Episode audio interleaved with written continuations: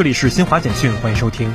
记者十一号从商务部获悉，在地方自愿申报的基础上，经专家评审、向社会公示，商务部等十四部门研究确定了内外贸一体化试点地区名单，包括北京市、上海市、江苏省、浙江省含宁波市、福建省含厦门市、湖南省、广东省含深圳市、重庆市、新疆维吾尔自治区。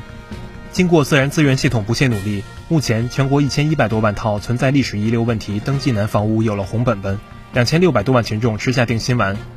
联合国安理会十一号一致通过第二六七三号决议，决定扩大联合国哥伦比亚核查团的使命，使其同时负责监督各政府与前武装组织哥伦比亚革命武装力量和平协议中关于农村全面改革和民族问题的执行情况。俄罗斯国防部长绍伊古十一号宣布更换俄对乌克兰开展特别军事行动区域联合部队总指挥，由俄武装力量总参谋长格拉西莫夫出任。以上由新华社记者为您报道。